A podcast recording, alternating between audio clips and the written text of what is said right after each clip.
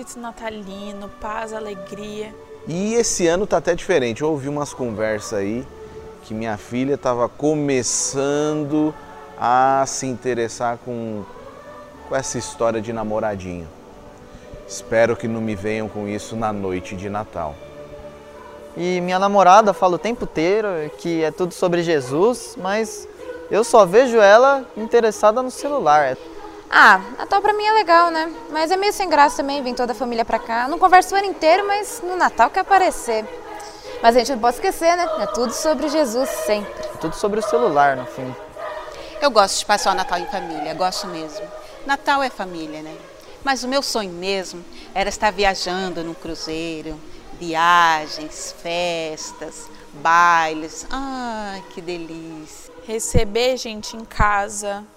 Nossa, eu não suporto receber gente em casa. Odeio ficar na beira da pia fazendo um monte de comida aiada. É sempre a mesma coisa.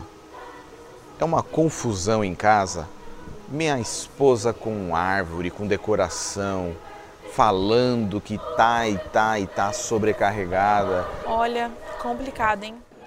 Uau, que noite especial, nosso culto de Natal. Que bom que você está aqui. Seja muito bem-vindo à Igreja Red. Espero que você tenha curtido esse momento.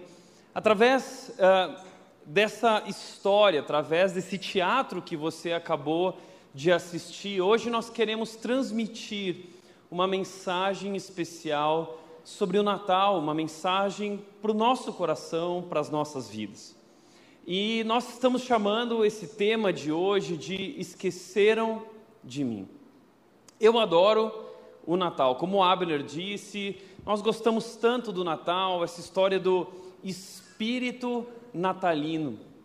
O problema é que o espírito natalino, ele também traz conflitos natalinos. Esse período de Natal, esse tempo de tantas demandas, de tanta correria, comprar presente, comprar o peru de Natal, reencontrar os parentes uh, e ter que viver todo esse fingimento, né, que a gente muitas vezes vive no Natal, a gente por um por um momento na mesa a gente esquece, né, todas as nossas tretas e problemas e a gente vive ali aquele que deveria ser um momento de alegria, torna-se um momento de hipocrisia, não é? Então é sobre isso que nós queremos falar hoje. E por isso o nosso tema é Esqueceram de mim. Nós estamos nos inspirando nesse tema naquele filme que foi lançado em 1990 e marcou uma geração, marcou a minha história, talvez marcou também a sua história. Esse filme é sobre o Kevin. O Kevin é uma criança que tem uma família muito grande, e essa família decide ir viajar. E aí eles organizam tudo e no meio daquela loucura de arrumação de mala, entra na van, vai para o aeroporto, a mãe deixa a tarefa de contar as crianças para a irmã mais velha, e aí a irmã mais velha está lá contando e ela confunde o Kevin com o vizinho, e eles vão embora, e o Kevin, uh, interpretado pelo Macaulay Culkin, lembra? Ele fica em casa a sua família vai embora, no avião novamente eles contam, esquecem, confundem, e o Kevin passa o Natal sozinho. E aí surgem os ladrões, e o Kevin precisa defender a casa, e aí, como diz a sessão da tarde, vira uma confusão, né? Altas aventuras e muita confusão. Mas o filme, ele fez tanto sucesso, tanto sucesso, que eles lançaram uma segunda versão do filme, Esqueceram de Mim 2, em Nova York. E aí a história se repete, só que agora no aeroporto. A família está indo viajar para a Flórida, de repente todo mundo vai para lá, o Kevin confunde, entra no avião errado e acaba indo na direção contrária, ele vai parar em Nova York. E a família novamente passa o Natal sem ele, esqueceram novamente do Kevin, só que o Kevin lá em Nova York, ele encontra novamente os ladrões, e aí, novamente, altas aventuras e muita confusão. Agora, esse filme é de fato muito legal, não é? Mas, é, o que eu pensei certa vez sobre esse filme, talvez você já pensou isso também, é que isso é um absurdo. Como uma mãe, como uma família, esqueceria o seu próprio filho. Esse tipo de coisa não acontece. Esquecer alguém que é tão importante, isso não existe. Mas eu gostaria de propor hoje que existe sim. E talvez nós não esquecemos do nosso filho, mas nós esquecemos sim de um filho, o filho de Deus. Nós esquecemos de Jesus. Não necessariamente esquecemos de Jesus no dia do Natal, porque Jesus é o aniversariante. E, e, de fato, né, no momento da ceia do Natal, quando estamos na mesa, sempre tem alguém que quer deixar uma mensagem. Ah, eu quero deixar algumas palavras. Não, eu vamos fazer uma oração. E nesse dia nós dedicamos nossas vidas, nós dedicamos algo para Jesus. O problema é que não adianta comemorar o nascimento e passar o resto do ano no esquecimento. Parece que Jesus em nossas vidas se tornou apenas um objeto no nosso presépio.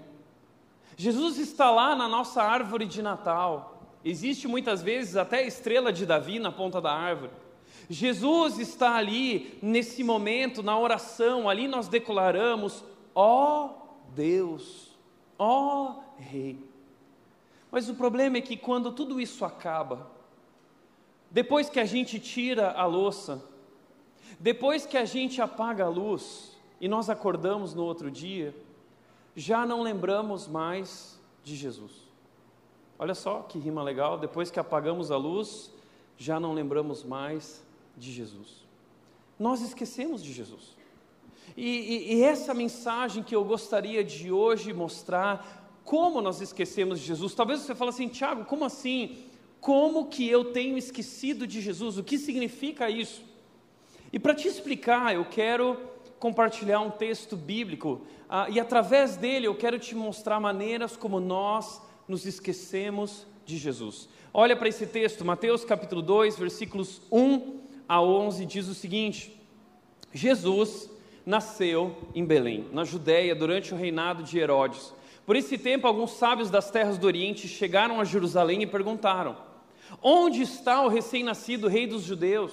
Vimos sua estrela no Oriente viemos para adorá-lo. Ao ouvir isso, o rei Herodes ficou perturbado e com ele todo o povo de Jerusalém. Reuniu os principais sacerdotes e os mestres da lei e lhes perguntou: Onde nascerá o Cristo? Eles responderam: Em Belém da Judéia, pois assim escreveu o profeta. E você, Belém, na terra de Judá, não é a menor entre as principais cidades de Judá, pois de você virá um governante que será o pastor do meu povo, Israel. Após a conversa com o rei, os sábios seguiram seu caminho. Guiados pela estrela que tinham visto no Oriente, ela ia diante deles até que parou acima do lugar onde o menino estava. Quando viram a estrela, ficaram muito alegres. Ao entrar na casa, viram um menino com Maria, sua mãe, e se prostraram e o adoraram. Então abriram seus tesouros e os presentearam com ouro, incenso e mirro. Através desse texto, eu quero te mostrar três, três maneiras como nós esquecemos de Jesus em nossas vidas.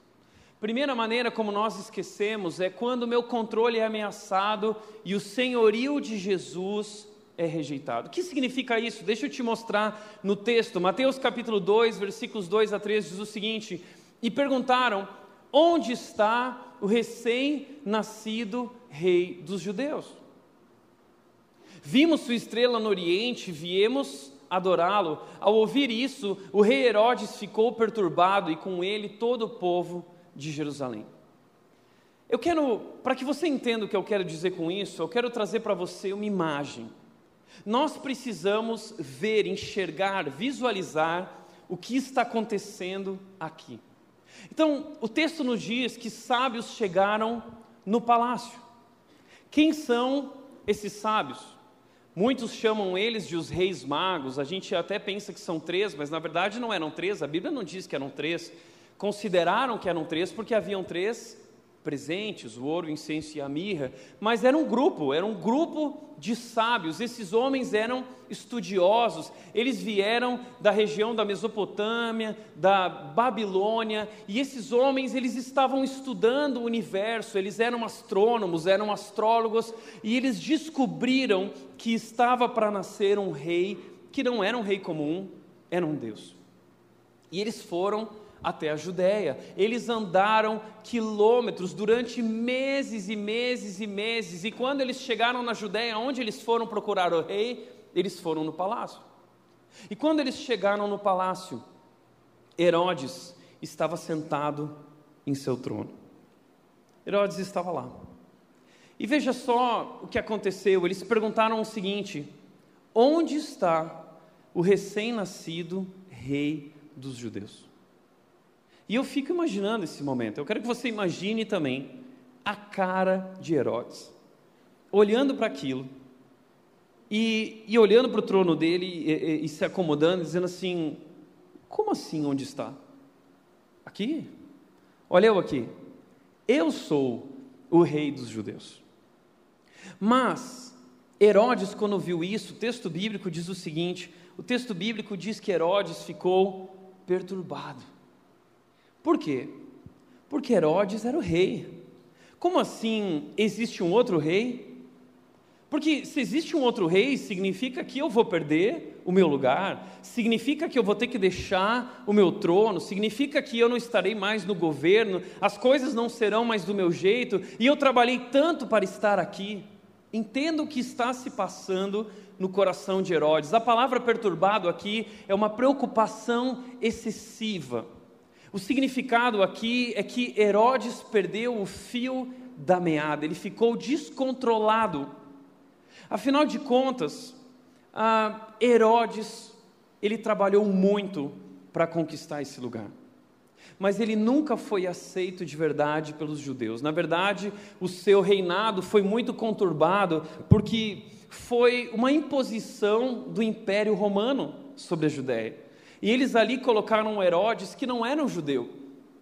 E Herodes, para se manter nesse lugar, Herodes para se manter no governo, Herodes, ele se tornou um homem truculento, um homem violento, um homem realmente cruel. A Bíblia mostra isso, a história mostra que Herodes estava disposto a qualquer coisa para permanecer no poder. E ele permaneceu durante 37 anos. Mas para isso, ele matou muita gente. Ele matou muitos membros do, da sua corte, ele matou inclusive familiares, ele matou filhos, ele matou esposas, ele matava qualquer pessoa que ameaçasse o seu projeto de domínio, de poder, de governo. Herodes chegou a um ponto tão doentio que Herodes ele se vestia como camponês, ele se vestia como uma pessoa comum, e ele ia para o meio da cidade e ele ficava à espreita, ouvindo as conversas e os bochichos, porque ele queria descobrir se havia algum plano de conspiração para tirá-lo, despotá-lo do poder. Ele enlouqueceu. Herodes realmente ele ficou paranoico em torno do seu trono. E isso fez Herodes adoecer. Mas antes disso acontecer, antes de Herodes morrer, Herodes, quando fica sabendo que existe um tal de rei dos judeus, Herodes ele chama os especialistas, os estudiosos, e ele diz: oh, que história é essa? E eles dizem: olha, é, é, há uma profecia no Antigo Testamento, Miqueias 5,2, que diz que o rei dos judeus vai nascer em Belém. E Herodes diz: onde que é? Olha, é, é, eu quero adorá-lo. É, é, Herodes finge. É, Herodes ele, ele, ele está sendo hipócrita, porque na verdade ele não quer adorar Jesus, ele quer destruir Jesus, ele quer matar Jesus. E o pessoal fala: olha, ele vai nascer em Belém. E veja, tamanho era ah, o poder dentro do seu coração que ele estava disposto a inclusive matar crianças. E Herodes ordenou que matassem todas as crianças de Belém de 0 a 2 anos. Um genocídio, um infanticídio aconteceu. Porque Herodes não queria perder o seu lugar. E sabe, quando nós olhamos para Herodes, Herodes nos assusta, não é? Herodes é alguém do qual nós temos medo. Herodes é alguém que para nós se torna um símbolo de maldade, de crueldade. Mas eu gostaria de dizer algo para você. Esse texto bíblico não está aqui por acaso. A vida de Herodes, a história de Herodes tem algo a ver com a minha vida e com a sua vida. Eu quero dizer que o que a Bíblia está mostrando é que eu e você somos como Herodes. Nós, assim como Herodes, gostamos desse lugar. Assim como Herodes, nós também temos um plano de governo. E nós queremos que as coisas sejam feitas do nosso jeito. Nós queremos que a nossa vontade seja feita. Nós queremos realmente controlar a nossa vida, nós não queremos nos submeter a nada nem ninguém. Cada um de nós tem um projeto pessoal chamado felicidade, realização pessoal, e ai daquele que ameaçar esse projeto. Ai daquele que se projetar diante de nós, ai daquele que nos enfrentar, ai daquele que nos prejudicar, ai daquele que nos machucar, ai daquele que nos xingar, porque nós nos levantamos com todo o nosso ódio, nós nos tornamos agressivos e violentos. E nós somos capazes de muitas coisas no nosso casamento, no trânsito, no trabalho, em nossos relacionamentos, porque nós queremos que as coisas sejam do nosso jeito. Herodes representa nós. E deixa eu te dizer uma coisa: a mesma crueldade, a mesma maldade que habita em Herodes, habita em mim e em você. Há um pequeno Herodes dentro de nós. E esse Herodes, ele quer aparecer, ele quer se firmar, ele, ele, quer prevalecer. Esse Herodes, ele vem à tona, esse Herodes, ele se manifesta em situações onde o nosso eu é ameaçado, onde nosso ego é ameaçado. E, e, nós ali, nós nos levantamos irados e com ódio, e no trânsito, como vimos aqui, nós somos capazes de xingar e falar, e atravessar e perseguir, fazemos loucuras, porque o nosso ego, o nosso reino pessoal está sendo ameaçado. Minha mãe, essa semana, enquanto eu dirigia, falou uma verdade inconveniente para mim minha mãe virou para mim e disse o seguinte: Tiago, eu não gosto da maneira como você dirige. Porque se você quer ver um Herodes, me conheça no trânsito, ok? É o pequeno Herodes andando por Indaiatuba. Mas são muitos Herodes. Mas não é apenas no trânsito. Situações no nosso trabalho em que somos ameaçados por alguém, um colega de trabalho, um chefe difícil, alguém que não faz as coisas como nós achamos que elas devem ser feitas, alguém que não olha para nós, alguém que não nos valoriza, alguém que não nos reconhece, alguém que disse algo e nos machucou e nos ofendeu. Nós queremos fazer algo e somos capazes de muitas coisas. Assim também é no casamento. No casamento, nós também temos nossas preferências, nós temos nossas expectativas, nós temos os nossos desejos, e nós queremos também que o nosso cônjuge haja de acordo com o nosso plano e que ele me realize pessoalmente e que ele me supra adequadamente e que ele corresponda a cada uma das minhas expectativas e dos meus desejos quando eu quero como eu quero, no tempo que eu quero, eu quero que Ele faça agora, e se não fizer, eu bato o pé, eu brigo, eu xingo, eu faço birra, eu quero ferir, eu quero de fato machucar, porque eu quero mostrar que não está sendo feito aquilo que eu quero. Há um Herodes dentro de você, há um Herodes dentro de mim, querendo dominar. E assim como Herodes, nós somos capazes de machucar pessoas, com nossas palavras, com nossas atitudes. Assim como Herodes, nós somos capazes de matar relacionamentos, nós somos capazes de bloquear, de excluir qualquer coisa, porque nós não toleramos que pessoas não nos respeitem ou não nos tratem conforme nós achamos que nós devemos ser tratados. A verdade é que nós gostamos desse lugar. Nós gostamos de ocupar esse lugar de controle. E nós queremos que as pessoas nos façam felizes, afinal de contas, somos reis da nossa própria vida e nós queremos que o mundo inteiro nos sirva e haja de acordo com os nossos desejos. E ai, ai daquele que não agir assim. Esse é o Herodes dentro de nós. O problema é que ao agirmos assim, nós estamos não apenas esquecendo de Jesus, mas nós estamos rejeitando Jesus. Estamos como Herodes, Herodes matando Jesus.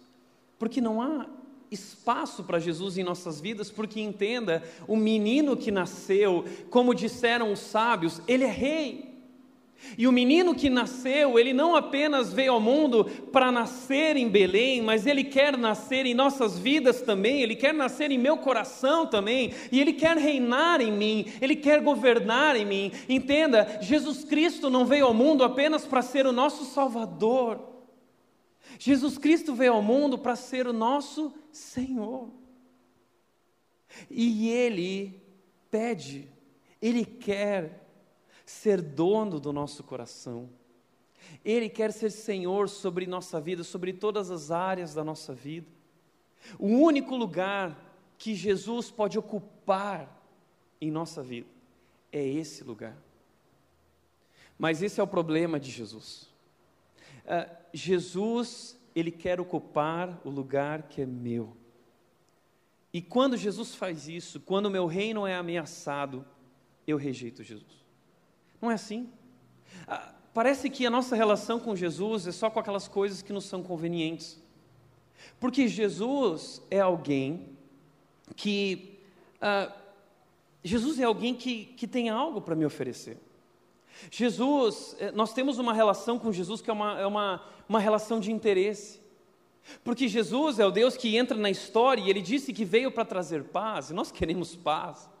Jesus é o rei que entra na história e diz que vai nos oferecer uma vida completa, uma vida abundante. Puxa, eu quero uma vida abundante, eu quero uma vida completa. Mas Jesus não veio só nos trazer paz e vida, Jesus veio trazer uma proposta de assumir o controle, o domínio da nossa vida, ser rei e governar sobre nossas vidas, e essa parte é inconveniente, essa parte nos ofende, essa parte ela não nos agrada, não é agradável para nós, porque nós entregamos para Jesus uma parte da nossa vida. Está aqui, Jesus, está aqui a chave da sala da minha vida espiritual. A sala da minha vida espiritual, Deus, é tua, mas a sala da minha vida emocional, a sala da minha vida financeira, a sala da minha vida decisões, a sala da minha vida relacionamento, a sala da minha vida casamento.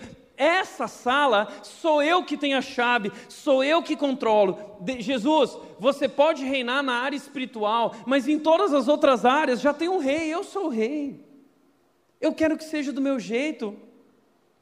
E é assim que nós tratamos Jesus. Jesus recebe só uma parte da nossa vida. Jesus é apenas uma peça no presépio. Jesus é apenas uma oração no Natal. Mas Jesus Cristo não quer ocupar esses lugares. Ele não merece esses lugares. Ele é o Rei dos Reis e ele veio ao mundo para assumir esse lugar. E a única maneira de Jesus Cristo assumir esse lugar das nossas vidas é nós renunciarmos a esse lugar. Se nós queremos entronizar Jesus nesse lugar, então nós precisamos desse trono renunciar. Se eu quero entronizar Jesus aqui, eu preciso desentronizar a mim mesmo. Eu preciso dedicar a Jesus a minha vida em adoração. Dizendo: Jesus, assume o controle da minha vida, assume o comando da minha história. A minha vida não é mais minha, já não sou eu quem vivo, mas Cristo agora vive em mim. E a vida que agora vivo no corpo, vivo pela fé no Filho de Deus que me amou e se entregou por mim. Por isso, a pergunta que eu quero deixar para você é a seguinte: quem hoje está sentado no trono da sua vida? Quem hoje ocupa esse lugar na sua vida? Quem é que manda no seu coração hoje? Quem é que toma decisões na sua vida hoje? Quem é que dita como você age e reage no casamento? Quem é que norteia tuas decisões no trabalho? Quem é que te ah, inspira quando você está dirigindo? Quem é que ocupa esse lugar? Quem está no trono da sua vida? Porque se não é Jesus que está sentado aqui, então deixa eu te dar uma notícia triste. Se não é Jesus, é Herodes. Sou eu e você, pequenos Herodes. Essa é a primeira maneira de nós esquecermos de Jesus. Mas existe uma segunda maneira, quando eu tenho conhecimento, mas eu não tenho relacionamento. Mateus capítulo 2, versículos 4 e 5 diz o seguinte: Reuniu os principais sacerdotes, Herodes reuniu os sacerdotes e os mestres da lei e lhes perguntou: Onde nascerá o Cristo? Eles responderam: Em Belém da Judéia, pois assim escreveu o profeta. É interessante que Herodes chamou os especialistas, quem eram eles? Os mestres da lei. E os mestres da lei conheciam melhor que ninguém o Antigo Testamento. Eles conheciam tudo, cada detalhe no hebraico, e eles eram capazes de pronunciar cada profecia com exatidão. E é isso que acontece, a resposta deles é imediata. Eles têm conhecimento perfeito de Deus, eles têm um conhecimento perfeito a respeito do Messias, e eles dizem: ele vai nascer em Belém da Judéia, pois assim escreveu o profeta. Quem é o profeta? Eles estão se referindo a Miquéias. Então eles sabem tudo da Bíblia. Eles sabem tudo a respeito de Deus. Mas eles não têm um relacionamento com Deus, nem com Jesus porque eles não têm interesse. Porque, na verdade, para eles tudo se trata de religiosidade. Eles são religiosos. E eles usam a religião como uma maneira de autoafirmar-se. Eles são pessoas orgulhosas.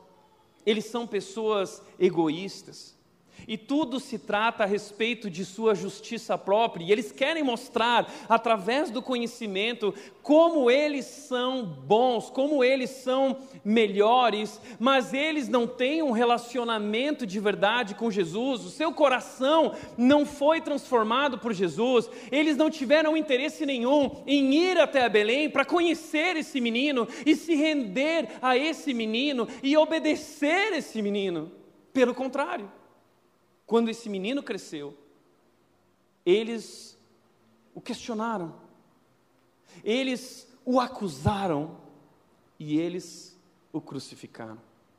Os mestres da lei, sacerdotes e o sumo sacerdote Caifás, esses homens com muito conhecimento, crucificaram Jesus. Por quê?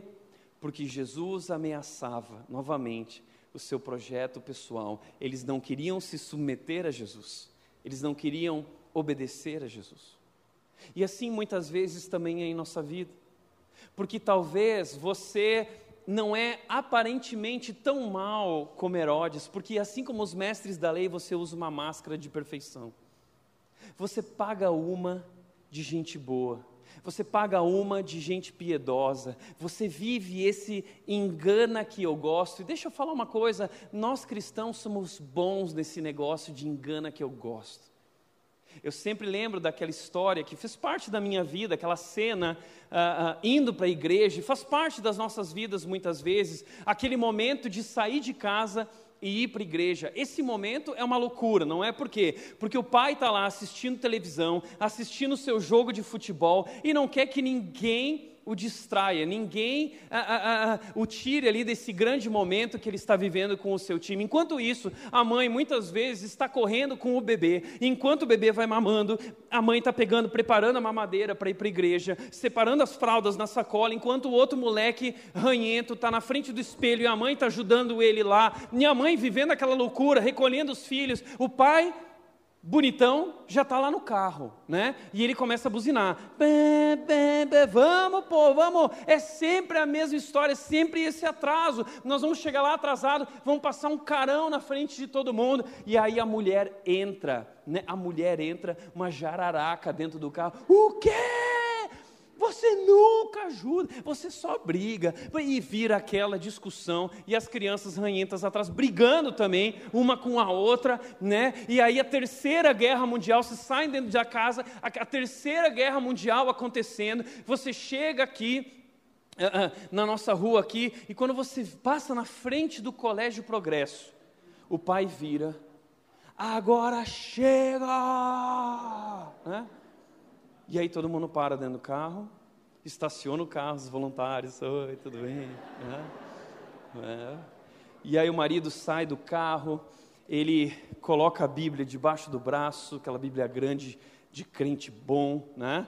Ah, e aí vai até a porta da esposa, abre a porta e diz: Esposa querida, joia rara, quem a encontrará? Não é? E aí vai até a porta das crianças, abre a porta das crianças e fala assim: filhos, herança do Senhor. Que maravilha! E aí chega a família Colgate na frente dos voluntários do Conexão aqui, entrando todos juntos com uma família doriana, né? Entrando e aí viram para os nossos voluntários e falam assim: a paz do Senhor, não é? Sabe que nós como crentes, nós a gente muitas vezes vive isso, nós temos conhecimento, mas esse conhecimento não se transforma em relacionamento com Jesus, e por não termos um relacionamento com Jesus, a nossa vida não é transformada. Jesus faz parte do domingo, Jesus é um momento da minha vida no dia do domingo, mas Jesus não vai além daqui, Jesus não vai comigo para segunda, para terça, para quarta. Eu não tenho um relacionamento com Jesus, eu tenho encontros, eu tenho momentos, mas não um relacionamento. Aliás, Jesus disse em João 14, 21, ele disse o seguinte: aquele que guarda os meus mandamentos e os obedece, esse é o que me ama. E aquele que me ama será amado por meu Pai, e eu também o amarei e me revelarei a Ele. Só tem um relacionamento com Jesus quem de fato tem construído uma vida de submissão, rendição e obediência a Jesus. A minha pergunta é a seguinte: você talvez só tem conhecimento. Talvez Jesus é apenas uma ideia na sua vida, uma ideia legal, mas talvez até uma ideia errada. Porque talvez não seja o verdadeiro Jesus. Porque o verdadeiro Jesus, ele muitas vezes nos confronta, nos ofende, mostra que estamos errados e nos convida a uma mudança. E esse é o motivo pelo qual esses homens não querem aceitar esse Jesus, porque eles não querem mudar. Mas a terceira maneira como nós esquecemos de Jesus é quando estou ocupado e Jesus é deixado de lado. Mateus capítulo 2, versículo 6 diz: E você, Belém, na terra de Judá, não é a menor entre as principais cidades de Judá, pois de você virá um governante que será o pastor do meu povo Israel. Essa é uma citação de Miqueias capítulo 5, versículo 2.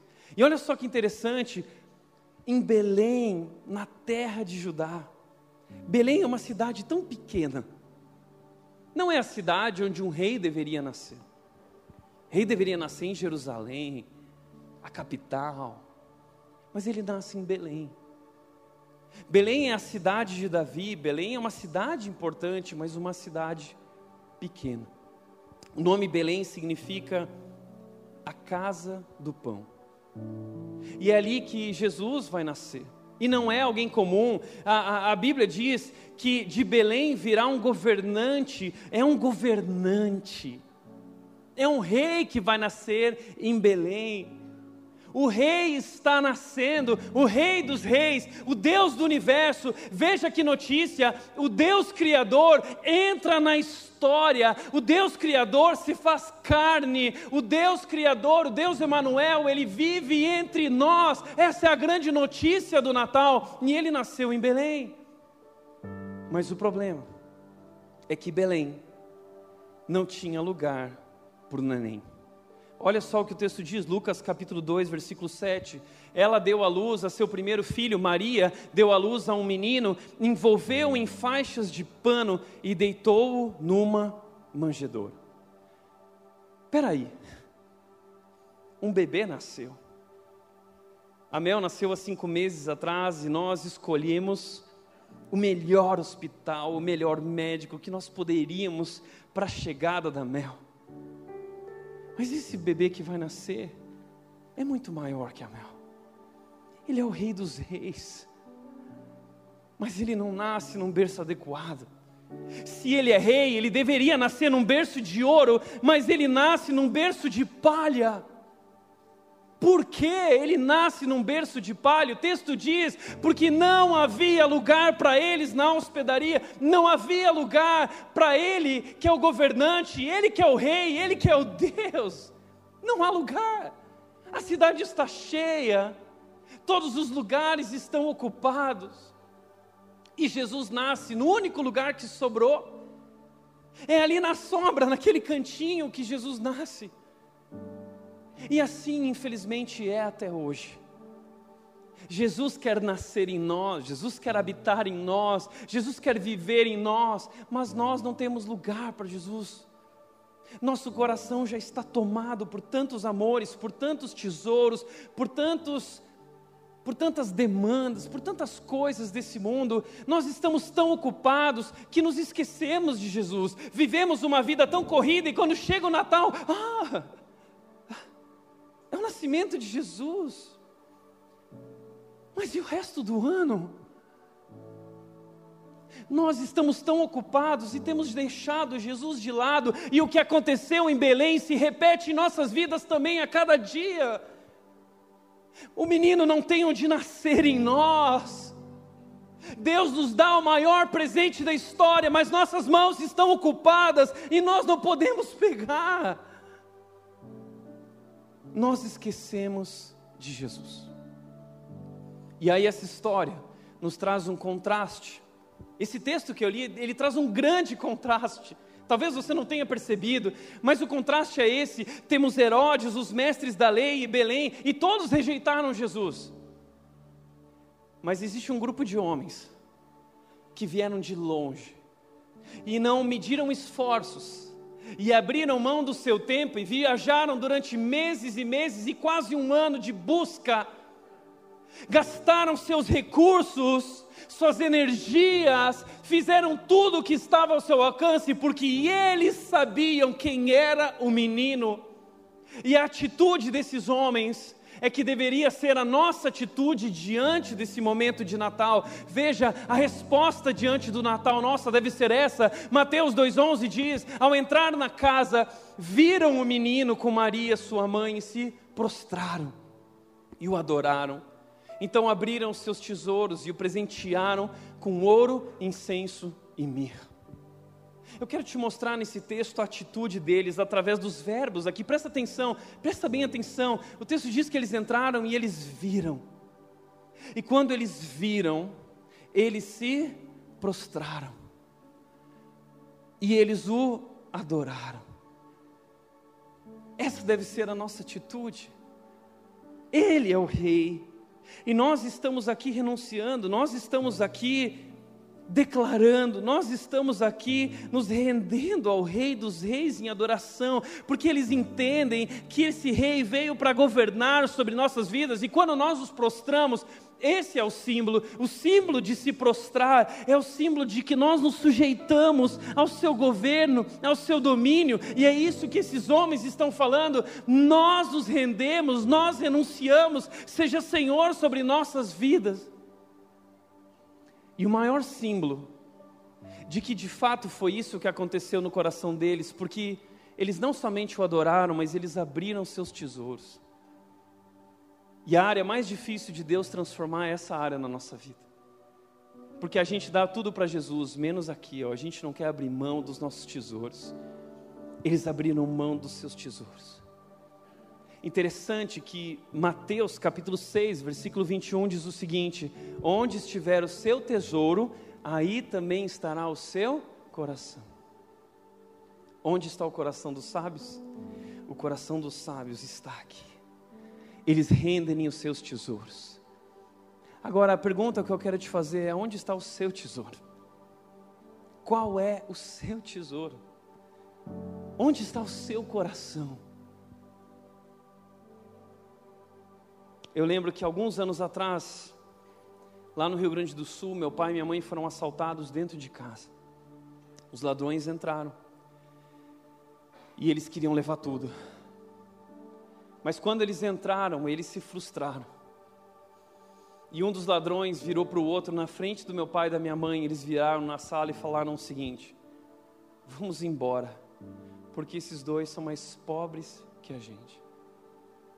E meu pai, sempre muito engraçado, virou para eles e tinha uma televisão de tubo. Meus pais demoraram para trocar aquela televisão, tinha uma televisão de tubo pesada. E meu pai virou para eles e disse: Olha, pode levar a televisão se vocês conseguirem carregar ela. E os ladrões saíram indignados. O que eles não sabiam é que sim, meus pais não eram pobres, eles eram ricos, mas o tesouro deles não eram bens materiais. O tesouro deles sempre foi Cristo Jesus.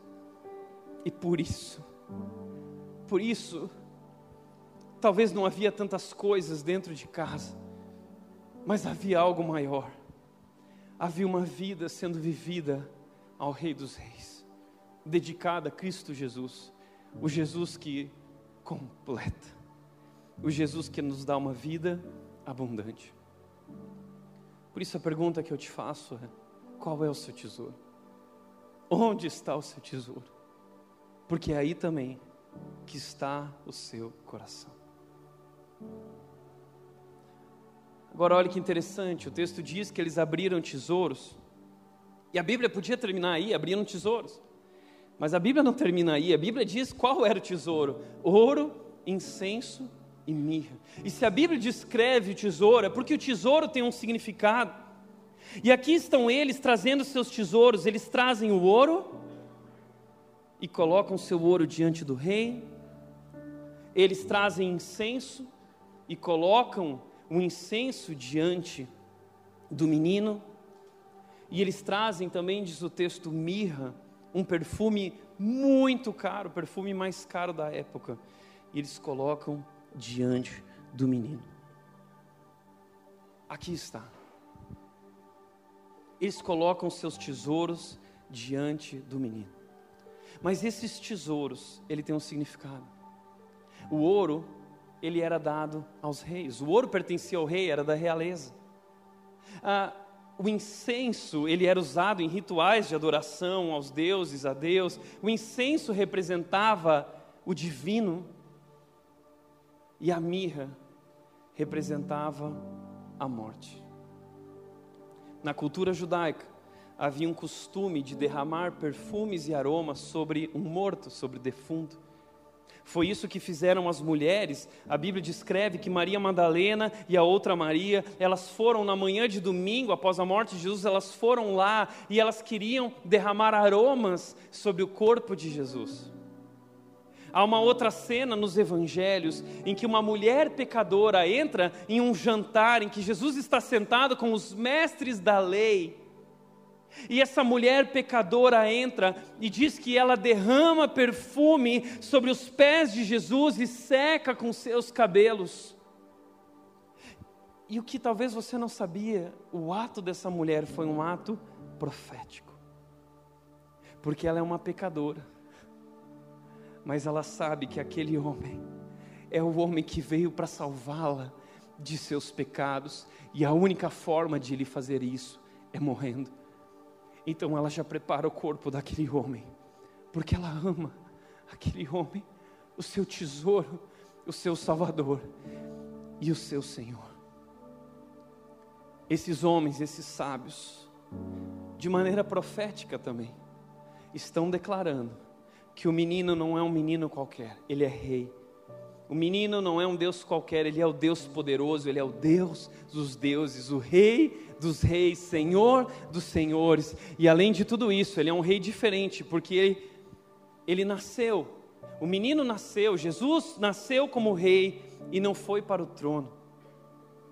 Jesus foi para a cruz. Ele nasceu para morrer. Porque Jesus governa de maneira diferente. Jesus não governa com poder, com truculência. Jesus Cristo é gentil, ele é amoroso e ele conquista o seu governo, ele conquista esse lugar em nossas vidas, não nos obrigando a viver isso, ele conquista esse lugar em nossas vidas, nos amando naquela cruz. Isaías capítulo 9, versículo 6 diz: Pois um menino nos foi dado, um filho nos foi entregue e o governo está sobre os seus ombros. Por que sobre seus ombros? Porque ele conquistou o seu governo e domínio com seus ombros abertos na cruz. E sobre si, ele levou os nossos pecados, e sobre si ele levou o Herodes, que há dentro de nós. E o que ele fez na cruz, ele morreu, mas ele, a morte não pôde tragá-lo, ele venceu a morte, ele ressuscitou, porque ele, ele é Deus, ele provou ser Deus. E hoje ele diz a mim e a você, Apocalipse 3,20 diz: Eis que estou à porta e bato.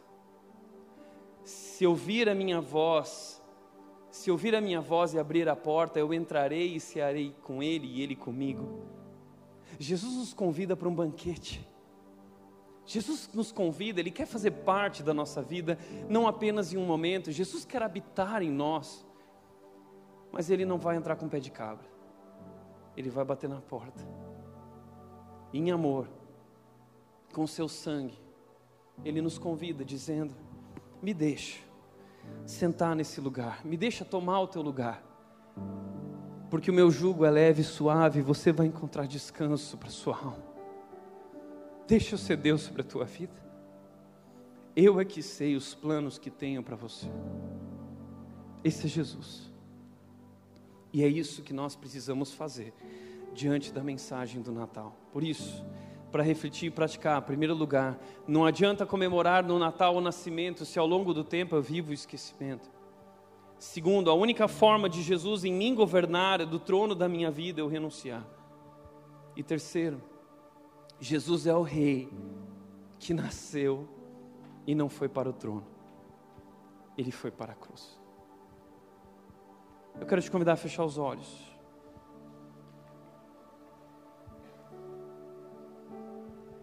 E eu quero te convidar agora a fazer aquilo que os sábios fizeram: se prostrar e adorar no seu coração, adorar e declarar: Jesus, tu és Deus seja rei e governe minha vida. Pai querido, nós queremos te agradecer, Jesus, pelo menino que nasceu. Nós reconhecemos que Jesus Cristo é o Salvador, mas nós não queremos que Ele seja apenas Salvador, queremos que Ele seja Senhor sobre nossas vidas, sobre nossas histórias, governando em nosso coração, habitando em nós. Nós queremos nos render a Jesus. Deus, diante da autoridade de Jesus, nós renunciamos do trono e declaramos que Jesus Cristo é o Rei dos Reis e só Ele merece, só Ele é digno de sentar nesse lugar. E Deus toma as nossas vidas e habite em nós e nos governe e nos controle e nos transforme, Pai. Nossas vidas são tuas, em nome de Jesus, em nome de Jesus. Amém. Amém?